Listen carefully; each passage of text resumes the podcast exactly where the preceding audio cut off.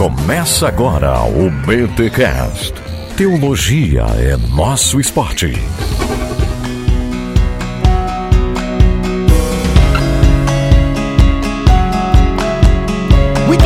Muito bem, muito bem. Começa mais um BT Cash de número 411. Eu sou Rodrigo Bibo e não há nada errado em termos cercados, mas vamos manter as nossas cercas baixas e vamos nos dar as mãos com frequência. Mark Dever. Curti essa frase. O Mark Dever, hein, cara? Que chique, hein? Olha aí, tu vê, mano, onde chegamos. Bom demais. Olá, pessoal. Aqui é o Igor Miguel e você sabe, né? Por evangélicos mais católicos e católicos mais evangélicos. Eita, Olha, aí, olha aí. Aqui fala André Heinck e os evangélicos concordam em discordar. Eita! Ai, gente, estamos aqui, Igor Miguel, André Heinck, e a gente vai conversar um pouquinho sobre quatro visões sobre o evangelicalismo, que inclusive é o lançamento aí da editora Batista Regular, que apresenta essas quatro visões. Mais do que a gente falar sobre o livro, é uma tentativa de entender o movimento do qual nós fazemos parte, ainda mais no Brasil, em que as coisas não são tão delimitadas como nos Estados Unidos, ou são, e eu não sei, vou aprender agora. Fica com a gente porque esse programa fala sobre identidade. Ele é muito importante. E a gente volta depois dos recados paroquiais.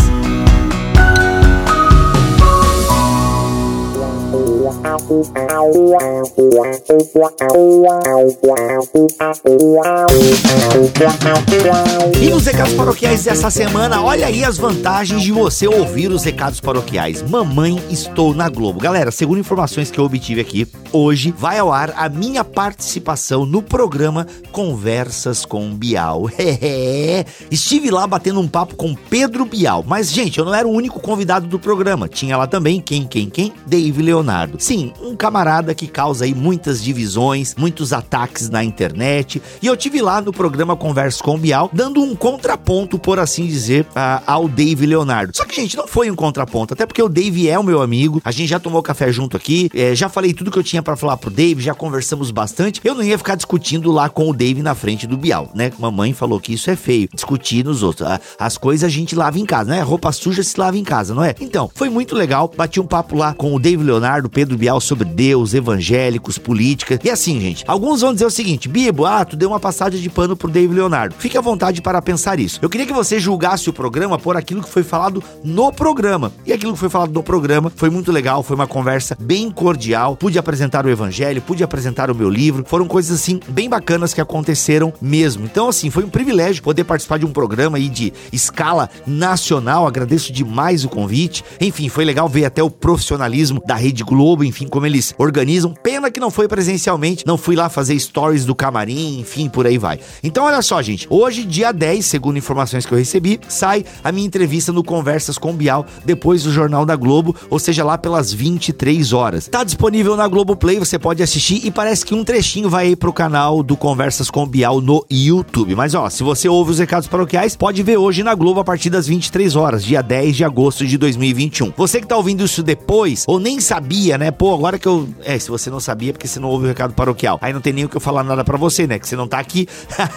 Gente, é isso então. E você que tá ouvindo depois esse programa, você pode ver na Globoplay. Mas foi bom demais estar lá no Converso com Bial, uma porta de entrada muito bacana pro Bibotalk, para com certeza mais pessoas ouvirem, conhecerem os nossos podcasts, pessoas conhecerem também o meu livro. E assim, gente, quem lê o meu livro já vai entender, sabe? O meu livro, de alguma forma, ele é uma, uma análise, uma crítica a- ao tipo de teologia, sabe? De centrada muito na felicidade do homem, na autoajuda e por aí vai. Então, assim, as coisas estão ali. Lá no, no Conversa com o Bial, eu procurei ter uma conversa mega amigável, de boa na lagoa, tranquilaço, promovendo o nome de Jesus. Tá bom? É isso, meus amigos, minhas amigas. Espero que vocês gostem aí da novidade. Foi um prazer, uma honra. E quem sabe, né? As portas lá foram abertas. Vai que um dia a gente retorna lá pra falar mais alguma coisa sobre Jesus. Foi muito bom. Tá bom? Deus abençoe todos vocês. Vamos pra esse episódio que tá bom demais.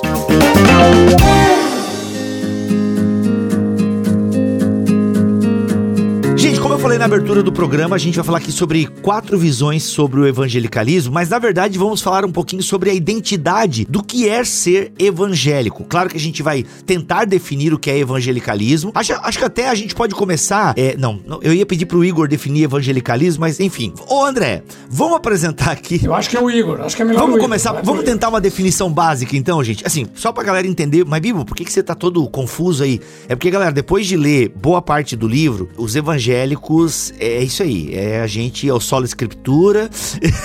Mas, mano, é muita diversidade. É, e é bom, isso é bom, eu acho bom. Mas é que às vezes a gente procura. Mano, por favor, alguém me defina, né? Eu quero ser limitado, né? Tipo, quem se define se limita, né? Diz aí o ditado popular coach dos fracassos. Agora sim, tipo, mas às vezes a gente quer ser limitado, né? Pô, por favor, alguém põe uma cerca aqui pra dizer onde eu vou amarrar o meu burro. Mas enfim, Igor, vamos tentar então fazer uma definição geral de evangelicalismo. Vamos lá. Bom, assim, eu tenho aqui duas definições, uma que é a clássica, né, que é do David Babington, é, o livro dele sobre evangelicalismo na Grã-Bretanha, que acabou virando a referência aí, né, de, pelo menos assim, um ponto de partida para o debate, né, do que seria o, o- vamos dizer assim, os- as referências que caracterizariam o, o evangelicalismo. Lembrando que essa é uma definição que não é uma definição histórica, né, apesar de, claro, ela tem uma origem histórica, mas é uma descrição mais ou menos do que seria. Depois eu vou falar aqui do Alistair McGrath, que também tem uma definição muito próxima. Ele muda talvez um tópico ou outro, né? O David Babington, no livro dele, né, que é um clássico aí, o pessoal gosta muito, é o Evangelicalismo na, na Grã-Bretanha Moderna, né? E, e lembrando que é um livro histórico que, que descreve o movimento evangélico aí desde 1730 a- até a década de 80, né? E o, o David Babington de- identifica quatro ênfases do evangelicalismo. Uma ênfase na autoridade da Bíblia, um biblicismo, como ele chama, né? Um foco na obra de Cristo na cruz, que é o crucicentrismo, o conversionismo, que é uma ênfase de que os seres humanos precisam se converter de maneira pessoal ao evangelho,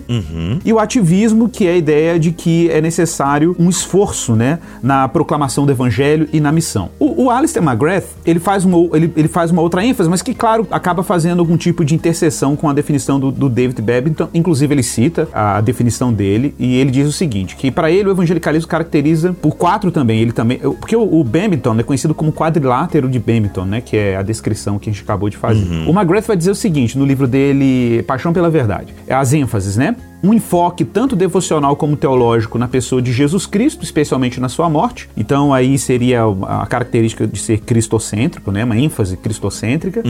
A identificação da escritura como autoridade suprema em matéria de espiritualidade, doutrina e ética, o que, que encontra consonância aqui, né? Com Babington. Uma ênfase na conversão ou no novo nascimento como uma experiência religiosa que transforma a vida. Que a gente sabe que é uma ênfase aí herdada do metodismo, do movimento dos moráveis, um pouco do pietismo, que criou essa ênfase, né? Na conversão pessoal.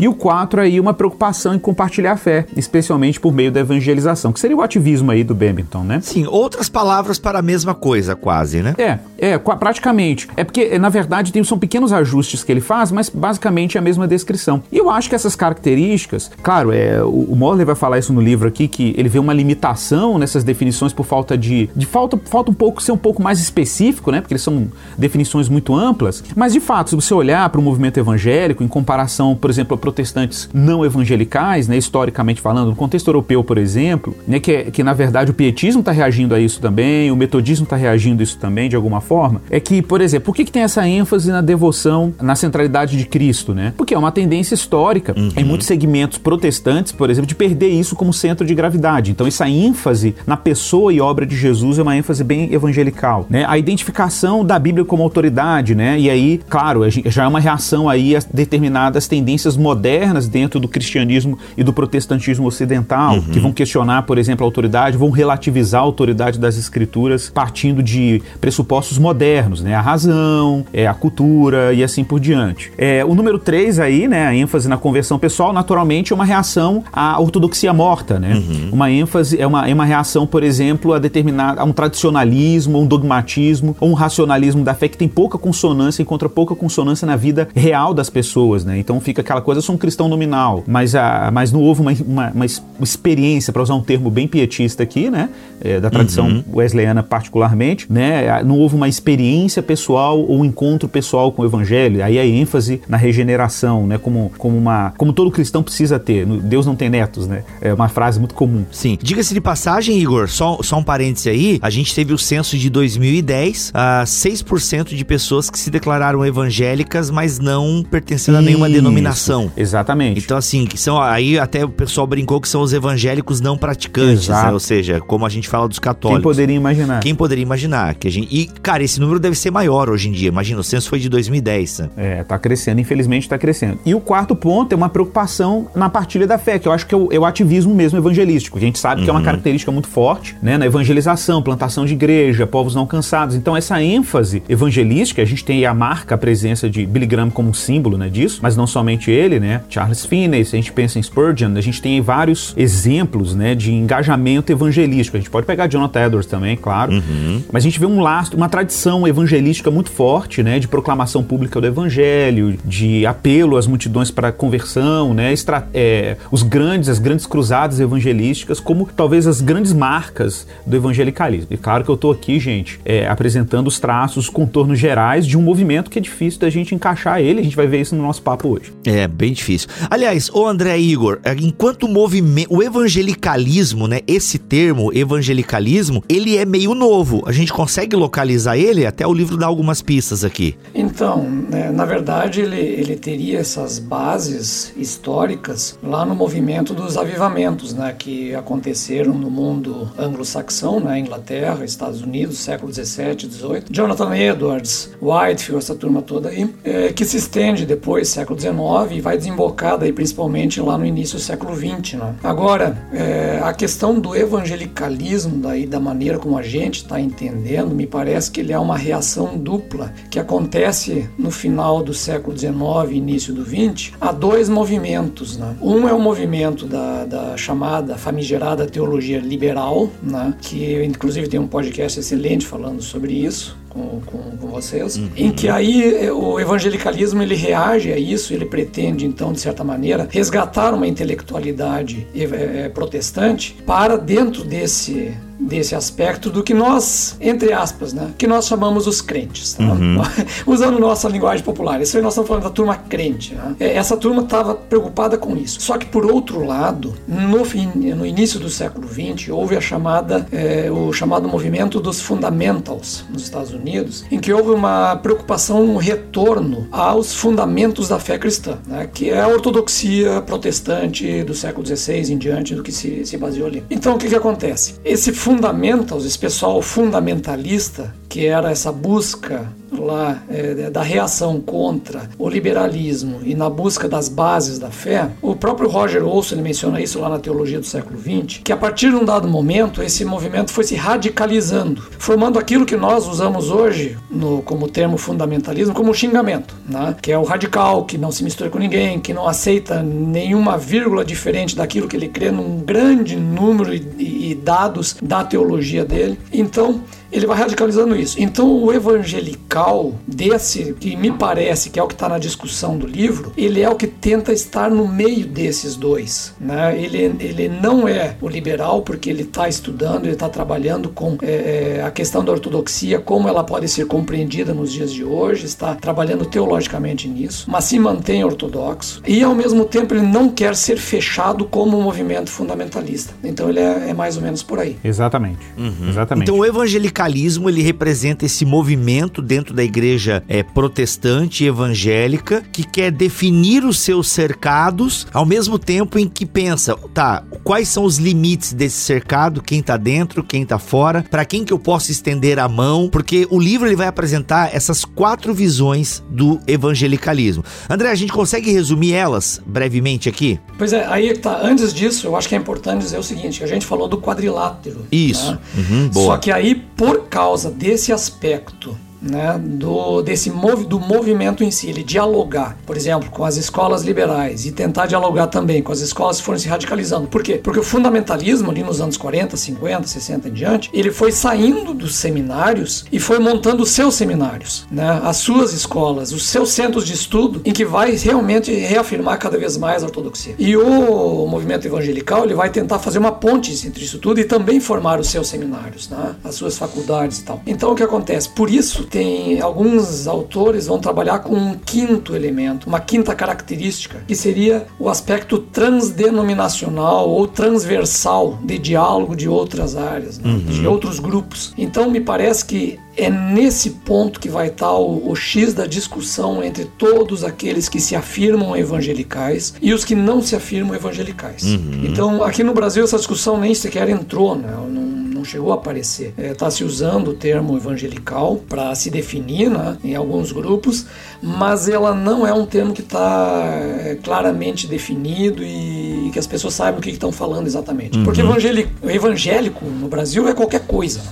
desde neopentecostal até. E antigamente evangélico era basicamente luterano, né? nos anos 80 eu peguei essa transição. É verdade, porque o movimento pentecostal eram os crentes, né? Exatamente. Nos anos 80, o evangélico era luterano. Eu era batista e sou batista até hoje. Uhum. E aí os crentes no populacho, porque a, minha, cidade a maioria era católica lá de onde eu venho, então no meio católico o crente era o que era o pentecostal, uhum. a Assembleia de Deus esse era o crente uhum. que estava né, prosperando um monte. E aí e não tinha ainda o neopentecostal, então era o, o, coisa. E aí surgiu o que veio do movimento dos Estados Unidos, o tal do, do gospel, né? E uhum. aí veio a história do evangélico e aí se achou muito legal o evangélico por quê? Porque me diferencia eu, é, do crente, porque a gente não queria ser confundido com a Assembleia de Deus. Notem, né? O preconceito que a Assembleia de Deus sofreu até agora. Né?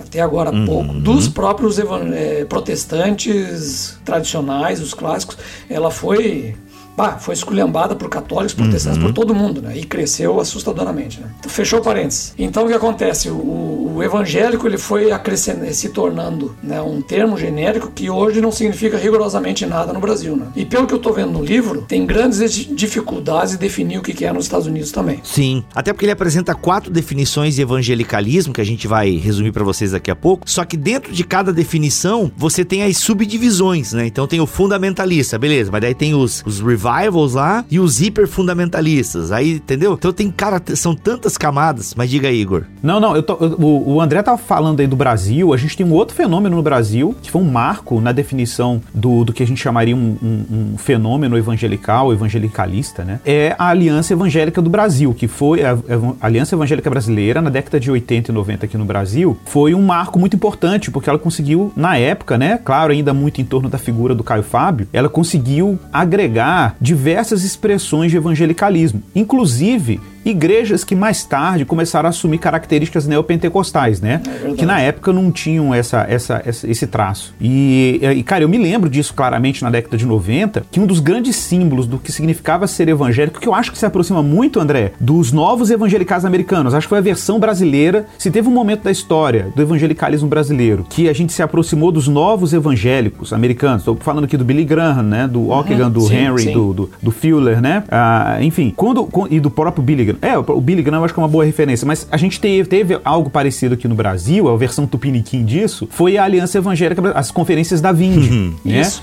Eu participei das conferências da Vind ali em 89, 90. Aí, ó. E, cara, e, e realmente foi a última grande tentativa no Brasil de se fazer uma unidade. Exato. Unidade não de unificação, né? Mas de, de cooperação Isso. do meio protestante brasileiro. Foi a última grande tentativa, depois ninguém mais conseguiu. Exatamente. E, tava, e a grande problema dela foi o quê? Porque estava centralizado na figura do Caio Fábio. Exato. Ele foi o grande nome que conseguiu fazer isso. Né? Eu acho que antes dele, o, o Robson Cavalcante também estava articulando muito isso, tanto que acho que ele estava junto no movimento. E essas duas figuras, nos anos 80 e início dos 90, foram o grande exemplo do que seria um evangelicalismo no Brasil, semelhante ao que seria o Billy Graham nos Estados Unidos. Né? Eu acho importante, André, a gente dar essa ênfase, né? Porque o livro que a gente está lidando com um livro aí que ele traz trata muito do contexto americano. Mas é importante lembrar que nós tivemos a nossa, a nossa própria história aqui. Por exemplo, se você considera um outro momento também que eu acho que, assim, que, que quando a EVB, eu me lembro nitidamente disso, eu estava no seminário na década de 90 e final da década de 90, depois do, do evento lá do Caio, a Fábrica da Esperança fechando, a Vind acabando, a, a revista Vind virando, virando revista Eclésia, né? Eu lembro disso tudo. E, e, e, uma das coisas que eu, que eu, que eu fico muito nítido quando houve a, o, a dissolução, vamos dizer assim, dessa, desse, dessa, desse movimento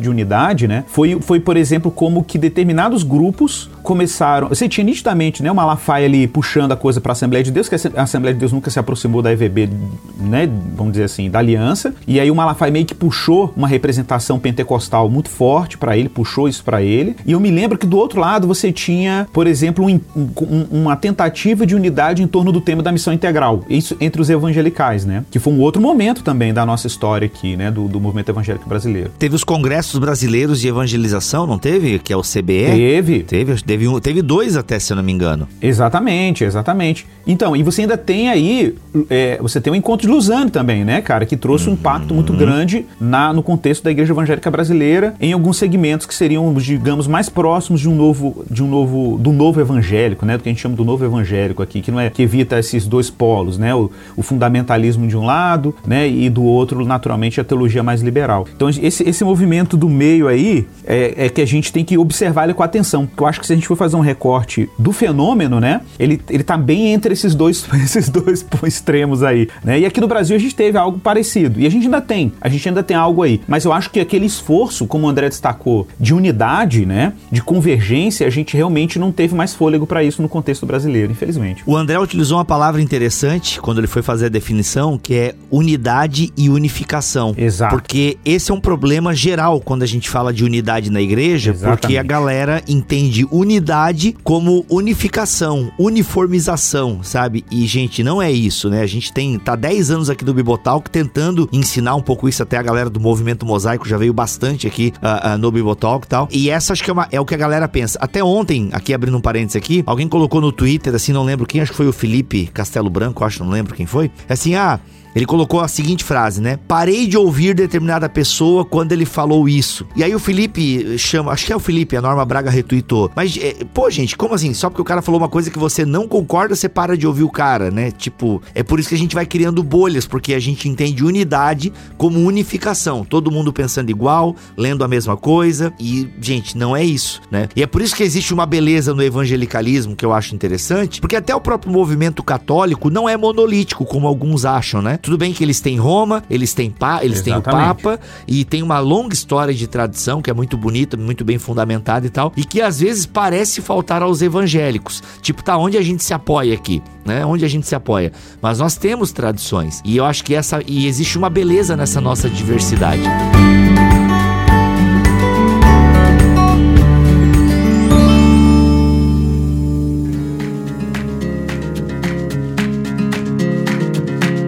André, a gente tá falando aqui de fundamentalismo, teologia liberal e a galera do meio, né? Vamos definir as quatro posições, as quatro visões que o livro traz aqui para nós? Bom, eu acho que pra gente entender é, essa a questão do, do, evangelicalismo, até antes das quatro posições, eu acho que o, o, Pacto de Lausanne e o Congresso de Lausanne lá de 72 nos ajuda a entender. Né? É, justamente esse congresso é típico e é clássico do que seria o evangelicalismo que foi organizado justamente por quem? Pelo Billy Graham e o John Stott. Uhum. E que termina lá com o pacto em que define exatamente, em termos doutrinários, o que, que eles pensam, o que, que querem e tal. Vocês acham isso na internet, tranquilo, né, para ver o que, que é esse movimento exatamente. E que influenciou bastante no Brasil. Inclusive, vocês mencionaram antes lá a teologia da missão integral, outros movimentos trabalharam dentro dessas bases aí. Mas vamos seguindo então. Ah, o livro ele traz quatro posições. Isso é uma das coisas que eu acho louváveis nas empreitadas que se faz na teologia norte-americana. Tá? Que isso é típico deles, né? É colocar quatro opiniões diferentes para discutir entre si. Então, o autor de cada uma delas escreve um texto sobre a posição e os outros três autores aí tem a oportunidade de fazer réplicas ao texto dele dentro do livro. Né? Então você vai vendo o texto e as réplicas junto, uma atrás da outra. Então não é uma ou duas vezes que se faz isso, é várias vezes. Já vi livro que trata de escatologia, assim. O livro Origens, lá da, é, é sobre a, a, questão da fé e da ciência, também trata disso. Então, é exatamente nesses modos. E o livro faz isso. Então, as quatro posições são: a primeira delas é o fundamentalismo, que é basicamente aquilo que eu mencionei antes, né? que é aquele pessoal do movimento que trata da questão da ortodoxia protestante e estabelece uma série de limites do que seria essa ortodoxia em termos de doutrina. Né? Então, essa turma do fundamentalismo, e é interessante que nos Estados Unidos eles se apresentam como fundamentalistas. Então, não, eu sou um fundamentalista. No Brasil ninguém diz isso, porque aqui é só,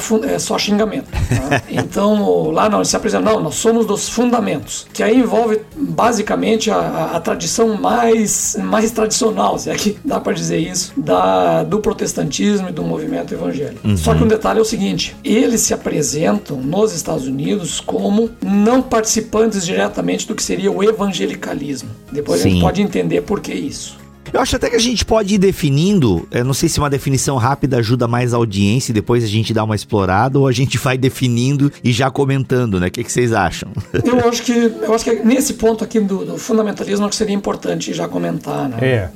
É, acho que é pra gente não perder, né? Porque uma coisa até que me chamou a atenção nesses fundamentalistas aqui, segundo até a, a, as críticas, não, né? Mas as opiniões dos outros comentadores, é que tem essa questão da, da vestimenta, né? Tá bem presente, assim, que é uma coisa que, a gente, que eu vivi muito na Assembleia de Deus. Essa ideia de que a vestimenta, ela é uma parte bem importante da vivência religiosa, né? Então, além dos fundamentalistas ampliarem esse quadrilátero aí do. Esqueci o nome do cara, como é que é? O Babson? Babiton. Babiton. Babiton. Porque assim, o fundamentalista, esse quadrilátero aí é muito limitado. Então ele, ele tem uma série de doutrinas. Eles até citam né, um determinado grupo fundamentalista que coloca o pré-milenismo como característica de uma doutrina inegociável. Primária, né? é, primária justamente. Que é, é, é, essa é a discussão, né? Quais são as doutrinas primárias que a gente não pode abrir mão e quem não comunga dessas doutrinas não faz parte da comunhão cristã. Então o fundamentalista, ele inclusive não considera os católicos irmãos irmãos em Cristo, e há uma separação também entre os próprios evangélicos, né? Até o Roger Rawson conta que ele convidou o, o Kendall, o, o Balder, né? O, eu tô com Kendall na cabeça, não sei por que livro que eu tô lendo que cita Kendall, mas enfim. É, o, ele convidou o Balder para dar uma aula no seminário dele, e aí, né, cordialmente, o, o Olson fala assim: olha, se você quiser e tal, tô à disposição também para ir no seu seminário. Não, a gente nunca vai lhe chamar e tal, né? tipo, é muito Exato. claro, né? Os fundamentalistas, eles têm pelo menos, né, esse grupo mais equilibrado que o Balder parece fazer parte, é muito claro assim, tipo, a nosso cercado é aqui e quem não tá dentro tá errado. É isso aí. Então, eu, se você olhar, é, assim, é porque dentro do fundamentalismo, não sei se o André percebe isso assim da, da mesma forma, a gente tem espectros, né? Dentro do fundamentalismo você tem espectros, é, tem uma complexidade, né? Tem uma diversidade dentro do que a gente chama de fundamentalista aí. Uhum. Mas, mas considere o fato de que uma das características e um traço do fundamentalismo é justamente a preocupação com a fronteira. É tipo assim, ele, isso, isso fica muito claro no capítulo do, do, do Morler, né? Quando ele diz assim que a questão dos círculos concêntricos, né? Uhum. Que ele fala que e, tem gente que tem uma preocupação com esse, o que, que é essencial e tem gente que tem preocupação com o que é limítrofe, né? Tipo assim, o que, que é o limite, o limite de comunhão. Então, uns estão preocupados com a cerca, outros estão preocupados com a casa dentro da fazenda ali, né? Vamos pensar assim. Uhum. Então, é, é, você fala assim, ah, tá, mas qual das duas preocupações é autêntica? As duas têm uma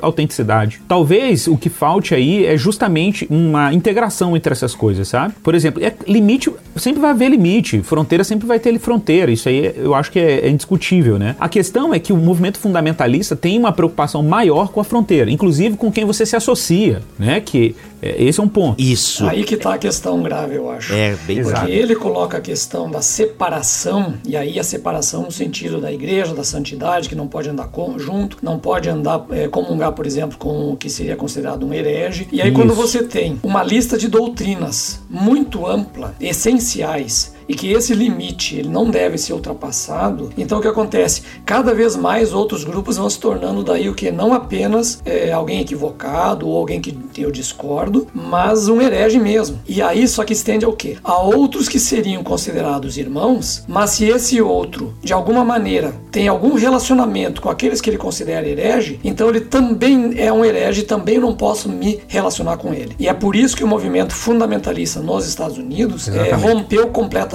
com Billy Graham, porque ele ia fazer é, cruzada evangelística em Nova York associado com escola liberal. E ele não se importava de encher um estádio pregando o evangelho se era promovido por uma escola que era dos liberais. Ele não tinha problema com isso. E pros fundamentalistas tem problema porque não pode se associar com aquele que não é, é o que está desviado da doutrina. Então essa é a característica do fundamentalismo. Uhum. E aí o autor ele vai trabalhar o que não, mas ainda é para nós esse é o radical, mas não é. Aí ele, o autor vai dizer que tem os hiper fundamentalistas. Né? Pois é. Que vão ser o quê? Uhum. Aquele que não pode receber crítica, o que aí vai incluir a política. Né? Então o cara tem que ser de direita, se for de esquerda ele já não é crente, e aí o cara se envolve com N outras questões que não tem mais a ver nem sequer com a Bíblia em si. E aí ele vai dizer tem esses hiperfundamentalistas. Só que eu acho interessante, né? Porque o autor diz que o hiperfundamentalista ele é um parasita dentro do fundamentalismo. Só que ao mesmo tempo ele diz que é a maioria. aí eu digo, bom, cara, aí eu já não sei se já não é um problema de etos do fundamentalismo. Uhum. Uhum. É essa questão do hiperfundamentalista ali e a política, achei bem assustador, assim. E aí tem o, o, outro desdobramento que é a galera dos avivamentos, né? Que é a galera que eu entendi que puxa mais pro, talvez pra uma linha pentecostal, carismática, e a galera também que acho que remonta até a Finney, mais ou menos aí, né? É, essa questão da cerca eu acho bem legal, a gente, todos eles falam, né? Até o próprio Roger Olson, que digamos que é o cara mais, é, mais solto desses quatro aí que a gente vai falar, mas ele fala que até ele tem limites, né? O Roger Olson ele fala: "Não, eu também tenho os meus limites", né? Então assim, eu não vou num lugar junto com talvez é, é uma missa ou um evento ecumênico e tal, ele fala assim, né? Ele, ele também tem os seus cuidados, ele também tem as suas cercas, né? Então a grande discussão aí, como a gente já falou, e para ficar bem claro é: onde está o teu limite? Onde está o teu cercado, né? É para quem você estende a mão, quem você chama de irmão.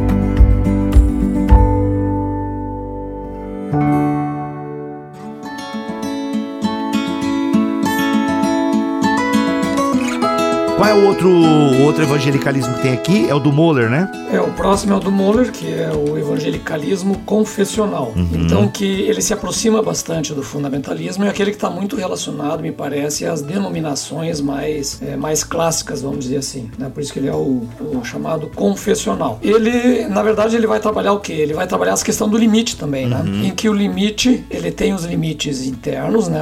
O círculo principal da doutrina, mas ele vai falar de limites concêntricos concêntricos, em que esse círculo vai se ampliando e onde há uma possibilidade maior de diálogo. Uhum. Né? Então ele vai começar a caminhar e ele já é dentro do que seria um, o evangelicalismo em si. Justamente porque me parece que é por causa desse diálogo com outros, outros grupos. Né? Legal. Esse até, Igor, eu, eu, quando eu li, eu lembrei um pouco de ti, assim, apesar de eu acho que você. Do ICT, do Evangelical Catholic Together. Isso, apesar de eu acho que você ali talvez você não vá na mesma opinião do Moller nessa questão do relacionamento com os católicos. Exato. Mas eu vi essa preocupação confessional que eu vejo que é uma. Você curte essa ideia, né? Até Exato. a própria Igreja Esperança, essa ideia de, de, de, confessional, de zelar por uma tradição e tal, de, de ter um apego a isso, né? Uhum. Então, isso é uma característica interessante porque, é, é, é, por exemplo, a, vou dar o exemplo da nossa comunidade de fé, que é uma igreja independente, assim, denominacionalmente falando, mas é confessional e ela tem e ela tem um senso de catolicidade, né, ao mesmo tempo. Então, a gente tem uma confissão de fé naturalmente reformada, que a gente se identifica,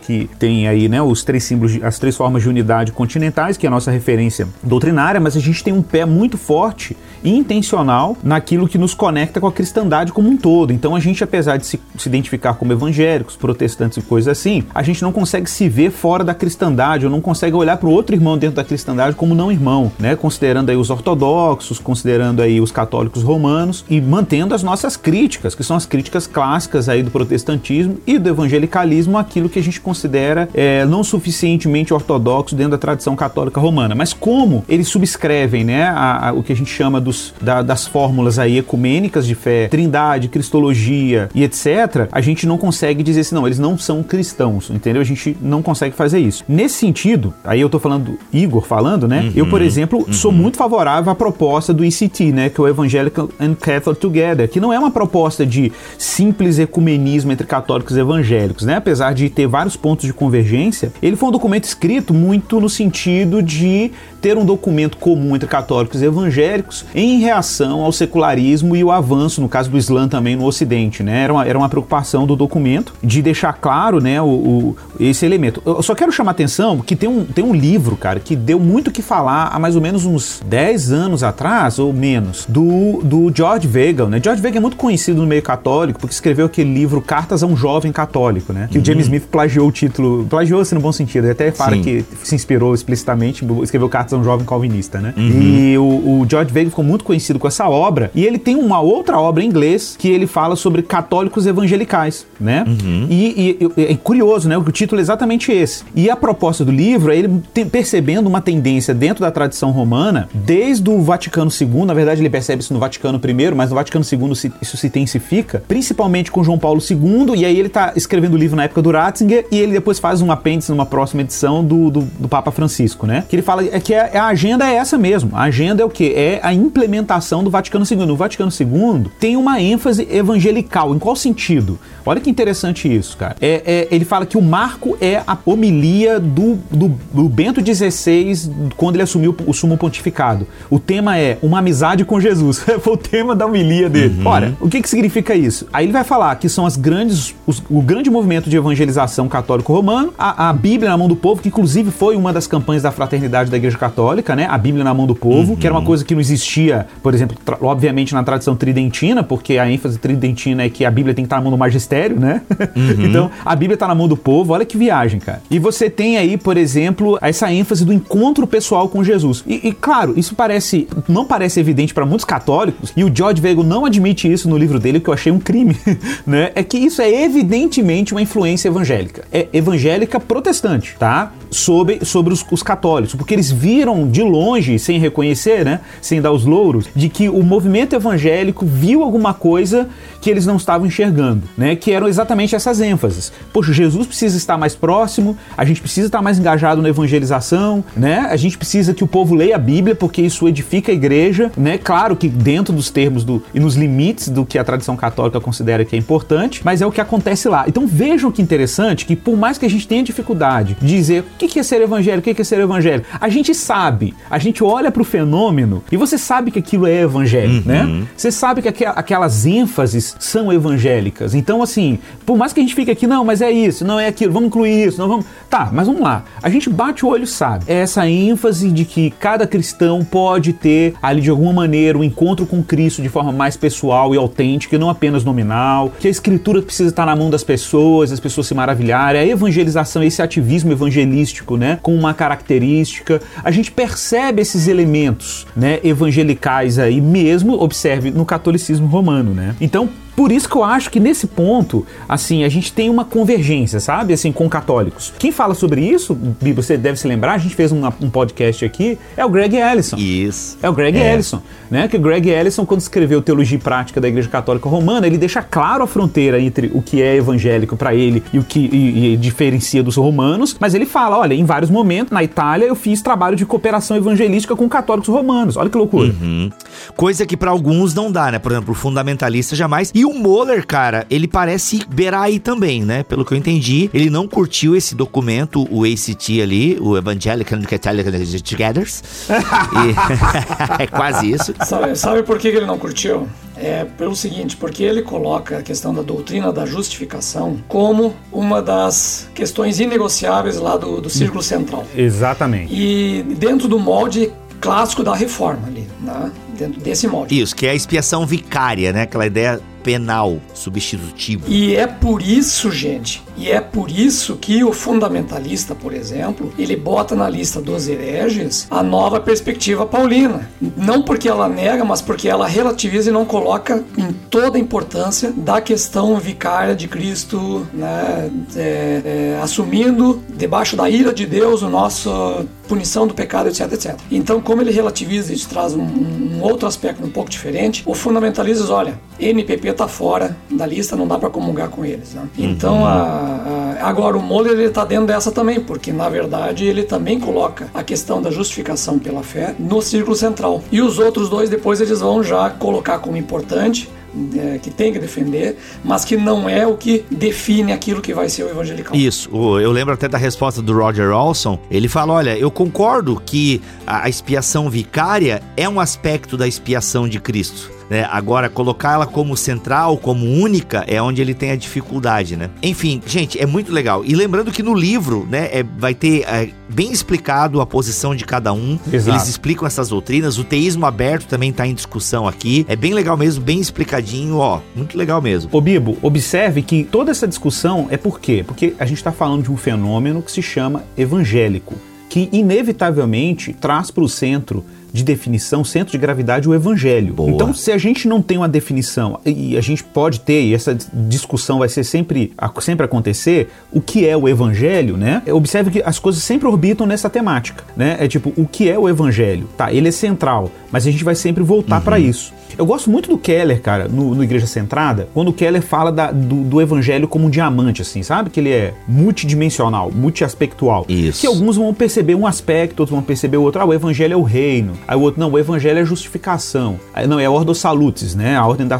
da salvação. O outro vai, vai olhar e fala assim: não, cara, o evangelho é a encarnação do verbo, Cristo crucificado e ressuscitado. Né? Então você vai, vai olhando. O outro é o pobre e a viúva. É, exato. O outro vai falar que o evangelho é o que você faz. Aí, aí o Keller não vai concordar com isso, tá? Então, uhum. e nem eu. a gente sempre fala isso, né? o evangelho não é o que a gente faz, é o que Cristo fez, né? Então isso. tem que fazer essa distinção. Mas, cara, essas coisas acontecem. Uhum. Essas coisas acontecem. A gente tem o, Matthew Bates lá nos Estados Unidos agora levantando essa bola aí do, do, do, do allegiance, né? Da, da, lealdade ao evangelho, né? Tipo, que, que, que, que, o conceito de fé que a reforma interpretou tá errado. Que fé é lealdade, não é, não é fé, é confiança, não é, não é fiduciária, né? Não é aquela fé que você deposita uhum. crédito, mas que você é, é leal quase no sentido de imitatio Christi, assim, né, da imitação de Cristo. Então, fé é você imitar a Cristo. Tem esse debate, eu não concordo com ele. Tem minhas críticas ao Matthew Bates por várias razões, apesar que a ênfase no do reino dele é um negócio muito interessante, mas não é nenhuma novidade uhum, também, não é uhum. nenhuma novidade. Mas né? Assim, essas coisas estão acontecendo. Então acho que revira e volta essa questão da fronteira fenomenológica do que significa ser evangélico vai estar sempre em debate mesmo, uhum. porque a, a, própria definição do evangelho está sobre reflexão contínua, né, dentro do movimento evangélico protestante. Enfim, só para muito bom botar esse, esse anexo aí. Muito legal, muito legal.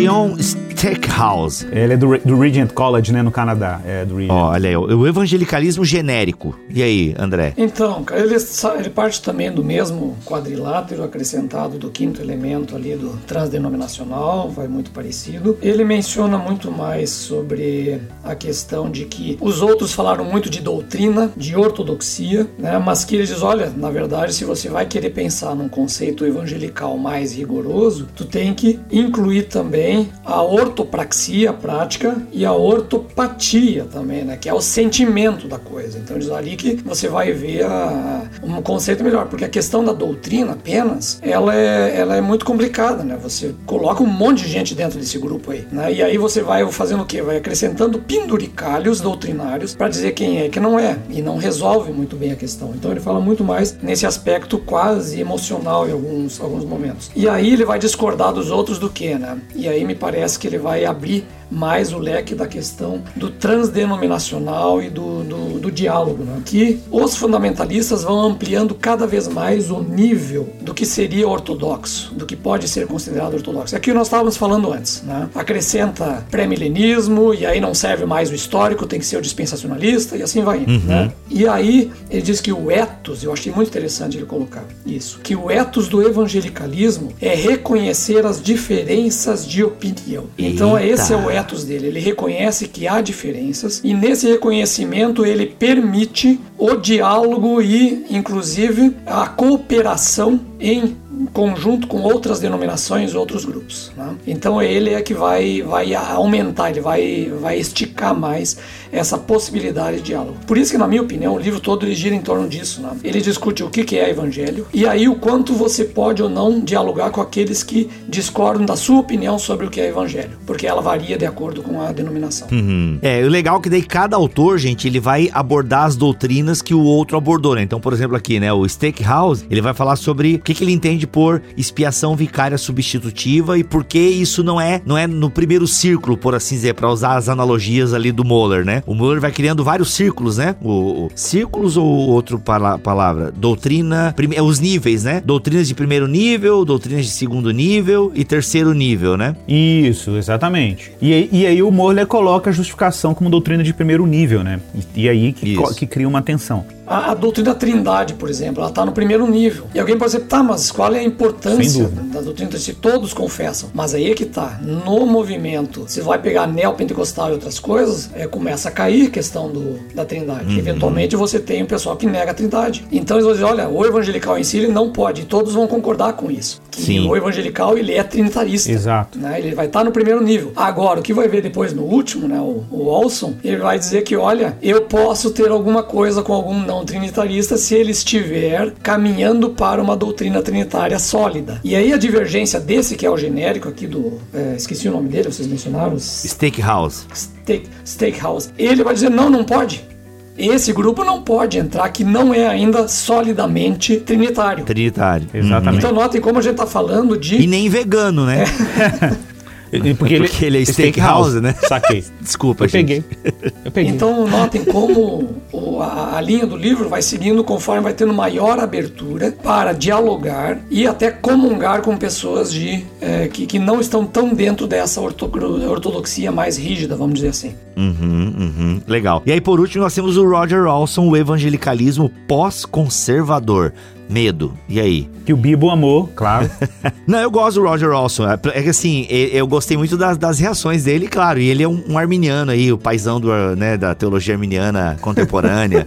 Cara, é bacana, bacana. Mas ele tá aqui como pós-conservador, que para alguns já pode ser um xingamento, já joga ele no inferno. Não, é que na verdade o título não é nem evangelicalismo, ele tá chamando de fundamentalismo pós-conservador. Né? Então, por quê? Porque ele vai para os fundamentos, inclusive o quinto elemento que ele coloca coloca ali não é nem a questão, o aspecto transdenominacional. Ele coloca como um respeito pela ortodoxia protestante do século XVI. Então a gente sempre volta para ela. Mas aí ele vai dizer, olha, só que embora nós a respeitemos, a gente entende que ela é o produto de um momento e que ela também pode estar sujeita a ampliações de entendimento. Por isso que é pós-conservador. Isso, justamente, justamente. Então o pós-conservador tem a ver com isso, né? Tipo, ele não é que ele nega aquilo que está sendo conservado, mas ele entende entende que se pode ir além conforme o tempo que a gente está vivendo. E quais são as implicações ali, André? Tu que leu com mais afinco esse capítulo. Aí é que tá. Ele vai considerar católicos irmãos, uhum. coisa que nenhum dos outros três vai fazer, por causa da justificação da fé. Então ele vai considerar, mas ele não vai considerar todos os católicos que estão. Ele vai considerar católicos que estão né, dentro da, é, dessa linha geral do entendimento, vai considerar como cristãos. Já os outros vão dizer que não, não dá, não dá para colocar no mesmo barco. Eu acho isso. E principalmente o que causou mais assombro nos outros é o seguinte, é o teísmo aberto. É. Ele vai dizer que o teísmo aberto tem coisas que fazem sentido e que vale a pena pensar. E aí ele vai dizer eles são irmãos, mas são irmãos equivocados. Mas são irmãos e eu tenho que conversar com eles. E os outros vão dizer: não, não são de jeito nenhum. Isso. Esses caras são hereges, estão fora. E ele vai dizer: não, eles são por quê? Porque vocês não estão entendendo direito o que, que os teístas abertos estão dizendo. Uhum. Então é essa discussão que fica ali. E os outros, na resposta, vão malhar ele justamente por essa posição. Sim, ele tem amigos, né? Acho que tem a ver até uma questão sentimental aí, por ele ter amigos que defendam, né, o, o teísmo aberto. Acho que, acho que o próprio Clark Pinnock, se não me falha a memória. Então, assim, é, tem a questão sentimental aí que, que pesa, né? Eu sei porque tem um cara que é chamado de herege aí nas internet, e o cara é meu amigo e, poxa, enfim, né? Ô, Bi, você tem uma coisa que eu quero te elogiar agora, é o seguinte, cara. A tua capacidade de lembrar nomes, cara, de teólogos é um troço fascinante, cara. Eu esqueço de todo mundo, velho. Não, eu aceito até o elogio, mas é o Igor e o Vitor Fontana meu Deus, tu já, tu já conversou com os dois? os caras são uma máquina. Ó, Babyton, eu só, agora que eu peguei o Babyton aí, porque eu lembrei de bebida, né? Cara, eu acho que a gente tá pronunciando o nome do, do steakhouse é, é Stackhouse, eu acho, porque não é tem um. É, não sei. Depois tem que botar no Google para ver a, a pronúncia. Stackhouse. Eu acho que é. É, eu. Desculpa, é que eu quis fazer a piada com steak e aí. Não, eu, já você me contaminou. Faz, faz o quê? É que eu vi uma série pra eu já vou matar pra ti agora a pronúncia desse cara, por quê? Porque se for o mesmo sobrenome da personagem de True Blood, aí é Steakhouse. Vê, que não tem um E no final, Aí, tô achando que a pronúncia vai ser diferente. Cara, é igual o nome dele, tá? Ó, tá aqui, ó. A Suk Steakhouse. E eu lembro, cara, eu posso estar com a memória manchada aqui, mas eu lembro que a pronúncia era Suk Steakhouse. Ah, então, então tá tranquilo. Tá? Eu acho, mas assim, os fãs de True Blood aí, por gentileza, eu abandonei na terceira temporada, tá? Mas é, eu lembro que era Suk Steakhouse. É, enfim, mas pode ser Stackhouse também. O importante é que o cara tá aí.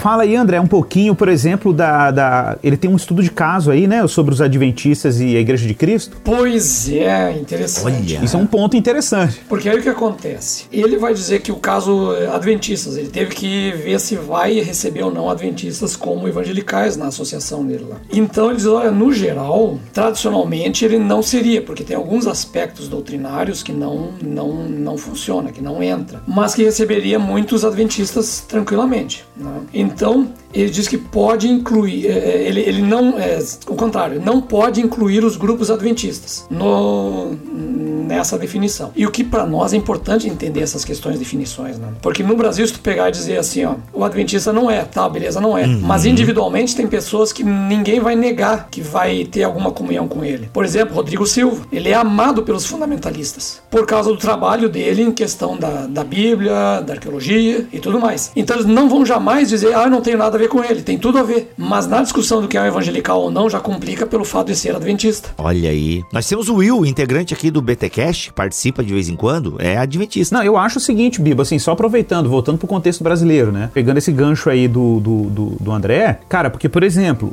eu confesso, assim, que eu- a minha dificuldade com relação ao adventismo, é, e eu tenho amigos adventistas, irmãos adventistas, e eu os considero irmãos em Cristo, considero eles irmãos, sem dúvida nenhuma. No meu caso, tá? São trinitários. Para mim, eu, acho que a trindade é um negócio que pesa demais e tudo. Mas, quando você olha para instituição adventista e para a própria dogmática adventista, aí a gente começa a ter problemas, não do lado de cá para lá, mas de lá para cá. Por mais que você tenha adventistas mais, é, vamos dizer assim, não sei como é que eu chamaria esses neo-adventistas, a gente sabe quem que a gente está falando, né, aqui no Brasil, que sejam, sejam mais generosos, mais abertos. Quando você olha para a doutrina adventista oficial, cara, o tema lá é igreja remanescente. Igreja remanescente é, a igre- é quem crê no advento de Jesus e guarda os mandamentos, incluindo o sábado do- da maneira sabatista. E isso coloca um monte de gente fora, inclusive evangélicos, né? Como a gente Sim. conhece. Igor, mas nesse sentido, os próprios católicos são excludentes, né? A doutrina católica também nos exclui da Irmandade, não tem isso? Então, na verdade, a gente, desde o Vaticano II, é, o- a Igreja Católica criou documentos mais inclusivos em relação a cristãos não romanos. Eu conversava isso com um amigo, Ah. Até ele me mostrou os documentos, nós Tretater, você tem outros documentos que falam dessa unidade, né? Ou seja, de considerar. Eles consideram irmãos distantes, né? Mas são irmãos. Só que tem um ponto de divergência que é a noção de catolicidade. Que para eles, catolicidade é só é uma exclusividade de Roma, e que o que é uma, inclusive, uma contradição de termos, na minha opinião, porque como que pode Roma ser universal, né? É uma particularidade universalizada. Como é que é isso, né? Mas enfim, você tem ali é, Roma como detentora da catolicidade da igreja, ou seja, se o cristão protestante quiser fazer parte da catolicidade, tem que ser, tem que ser romano, o que eu discordaria naturalmente. E eles até admitem certos espectros dentro da igreja oriental.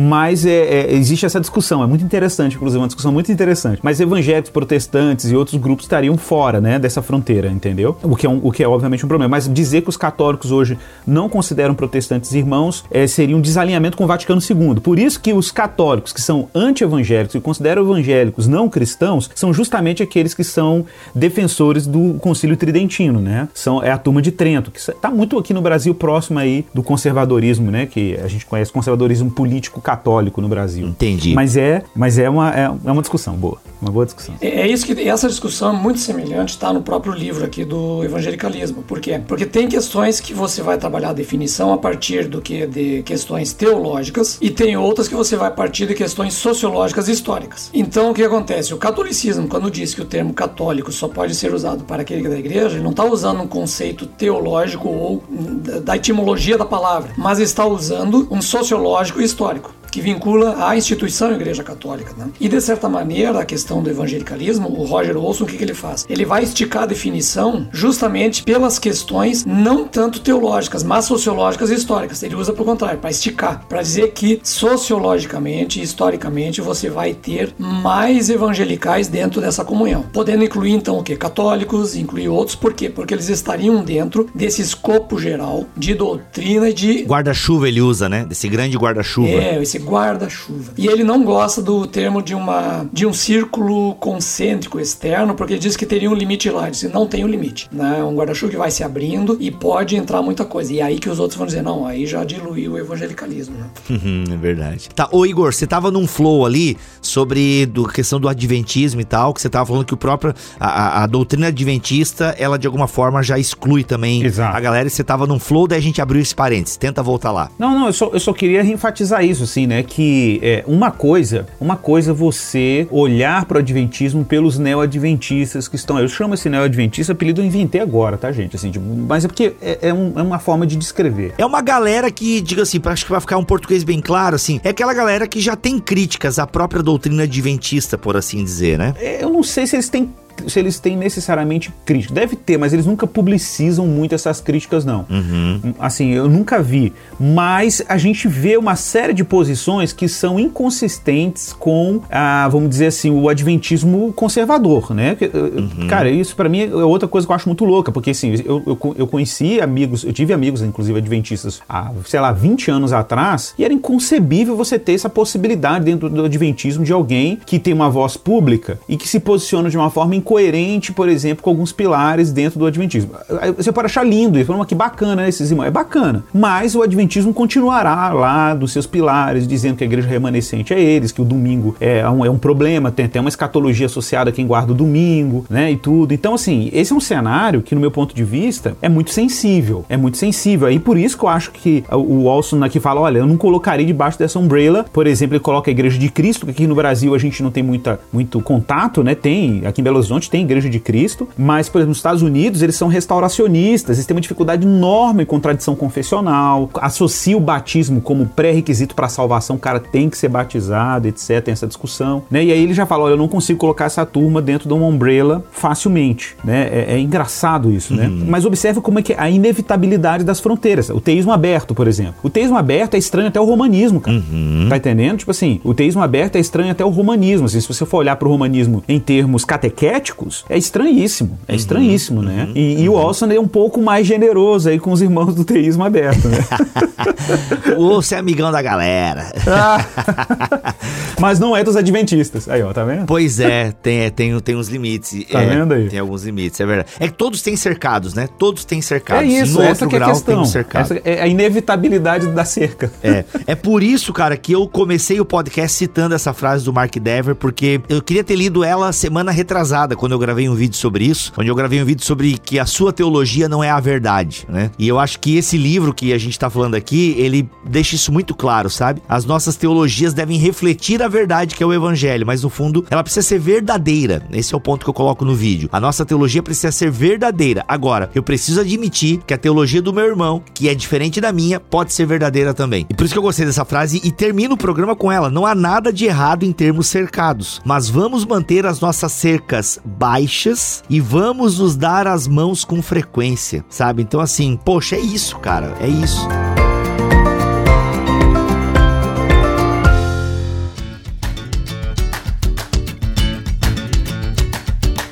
Gente, alguma consideração final pra gente arrematar esse episódio? Cara, eu queria só citar uma frase aqui do Morley que eu achei legal, cara. Essa frase dele aqui. Claro que você vai citar uma frase do Moller porque você é um funda você é um evangelicalismo confessional. É, só não, só não sou tão rigoroso, eu acho, sei lá, vamos ver. É verdade. Você é um evangelica, você é um evangelicalismo confessional generoso. É a catolicidade.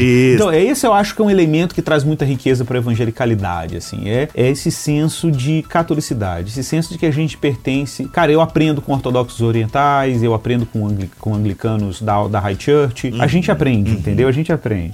Mas olha aqui, ó, a definição evangélica é dependente de uma conversação e debate contínuos entre evangélicos. Ele até fala aqui que é o problema da gente não ter papa, né? Não ter magistério. Ele fala, isso criou um bom problema, ou um mau problema, não sei, talvez. A gente, eu não sei também se, tá, se o papa é uma solução para o problema de unidade, entendeu? Essa é, uma, é, a nossa discussão. Mas de qualquer forma, ele vai dizer: a definição evangélica é dependente de uma conversação e debate contínuos entre evangélicos, associação com instituições e igrejas evangélicas, identificação com crenças nucleares evangélicas. Então, acho que essa, essa coisa a gente não ter uma autoridade credenciadora é, exige de nós uma conversa contínua, que é o que está rolando aqui. Uhum. Cara, eu acho que é isso que a gente tem que ter, é o que o livro propõe, né? Eu acho que no contexto brasileiro a gente tem especificidades que a gente precisa considerar também nessa conversa, né? É, enfim, é isso, cara. Vamos, vamos pro rock, vamos pro rock que vale a pena. Recomendo aqui alguns livros, tá? Além do, do, do livro, desse, do, é o Igreja Sinfônica, né? É verdade. Igreja Sinfônica, a gente conversa muito sobre esses limites, né, o, o Bibo? Que é da turma do mosaico aí. E, uhum. né? No meu uhum. capítulo, inclusive, eu falo sobre o evangelicalismo, definição de evangelicalismo. Uhum. É, recomendo o livro Paixão pela Verdade, do Alistair McGrath, que é a coerência intelectual do evangelicalismo. E para os que leem inglês, eu recomendaria aí o In Search of Ancient Roots, né? Em busca das antigas raízes do Kenneth Stewart. Cara, me manda esse livro aí que eu vou pedir para alguma, alguma editora amiga publicar Vamos esse, porque tu cita toda Vamos hora. Traduzir. Vamos traduzir. Vamos traduzir. traduzir. Tá, vou, já me manda esse título certinho aí, o nome do autor, quem publica lá fora, Agora. que eu vou ver quem é que pode tra trazer isso para nós aqui em português. André, a sua consideração final? É isso aí, leia o livro. Entendam essa embronha. Muito bom, gente. Quatro visões sobre o evangelicalismo da editora Batista Regular. Grande lançamento da editora Batista Regular, beleza? Vai apresentar aí as quatro visões do evangelicalismo: o fundamentalismo, o evangelicalismo confessional, o evangelicalismo genérico e o fundamentalismo pós-conservador, tá? Fundamentalismo pós-conservador. Muito legal. O link para você adquirir essa obra está aqui na descrição deste BTcast 411 em bibotalk.com. Lembrando, vai comprar na Amazon qualquer coisa, gente, escova de dente, farinha láctea, PlayStation 5, compra pelo link do Bibotalk, tá bom? bibotalk.com/amazon. Comprando por esse link você ajuda demais o nosso ministério. O link também tá aqui na descrição deste episódio. Aliás, se você clicar na, no link em que eu anuncio o livro, beleza, já tá valendo. Você pode navegar tranquilamente no site da Amazon. Qualquer coisa que você comprar, a gente já ganha uma comissão e essas comissões são fundamentais para o nosso ministério online e para pagar os boletos e fraldas dos meus filhos. Aliás, só um deles usa fralda ainda, infelizmente. Então é isso. Quer comprar o livro? Quer comprar qualquer coisa na Amazon? O link tá aqui na descrição deste episódio. E tem também o link da editora Batista Regular para você conhecer as outras obras dessa editora. Meus amigos de mesa, muito obrigado pela presença de vocês aqui em mais um BT Cash. Alegria minha. Aliás, gente, vocês perceberam que a voz do André tá aí, né? Ele não fuma, ele não bebe em excesso, tá? É só realmente orem pelo André, gente, né? O André tá com um problema aí nas cordas vocais. Coloquem o André aí nas suas orações. Acionem as irmãs do Coque. Ô, oh, gente, tem irmão que ora também. Tem a irmã do Coque, seria o irmão do quê? O irmão da calça riada na beira da praia? Enfim. Orem por mim, porque se nada der certo, eu vou na cesta do descarrego. Aí já viu, né? Tem que ir. Aí a gente amplia esse guarda-chuva aí pra tu receber umas orações fortes. Né? Mas falando sério, galera, orem pelo André, coloque o André em suas orações. Vocês vão estar tá ouvindo esse BT Cash. O André já vai ter tido alguns exames aí em mãos e talvez vai ter que fazer cirurgia. Então ore por todo esse processo aí. Obrigado, Igor, pela tua presença. Valeu, galera. Foi um prazer enorme estar aqui com vocês e vamos, vamos que vamos, porque a nossa fé é essa daí. Vamos, é complexa, trabalhosa, mas a gente sabe o que é essencial. Vamos caminhar no essencial e, e, conversando sobre as fronteiras. Muito bom. Voltamos a semana que vem, se Deus quiser e assim permitir. Fiquem todos na paz do Senhor Jesus. Este podcast foi editado por Tuller Bibotalk Produções.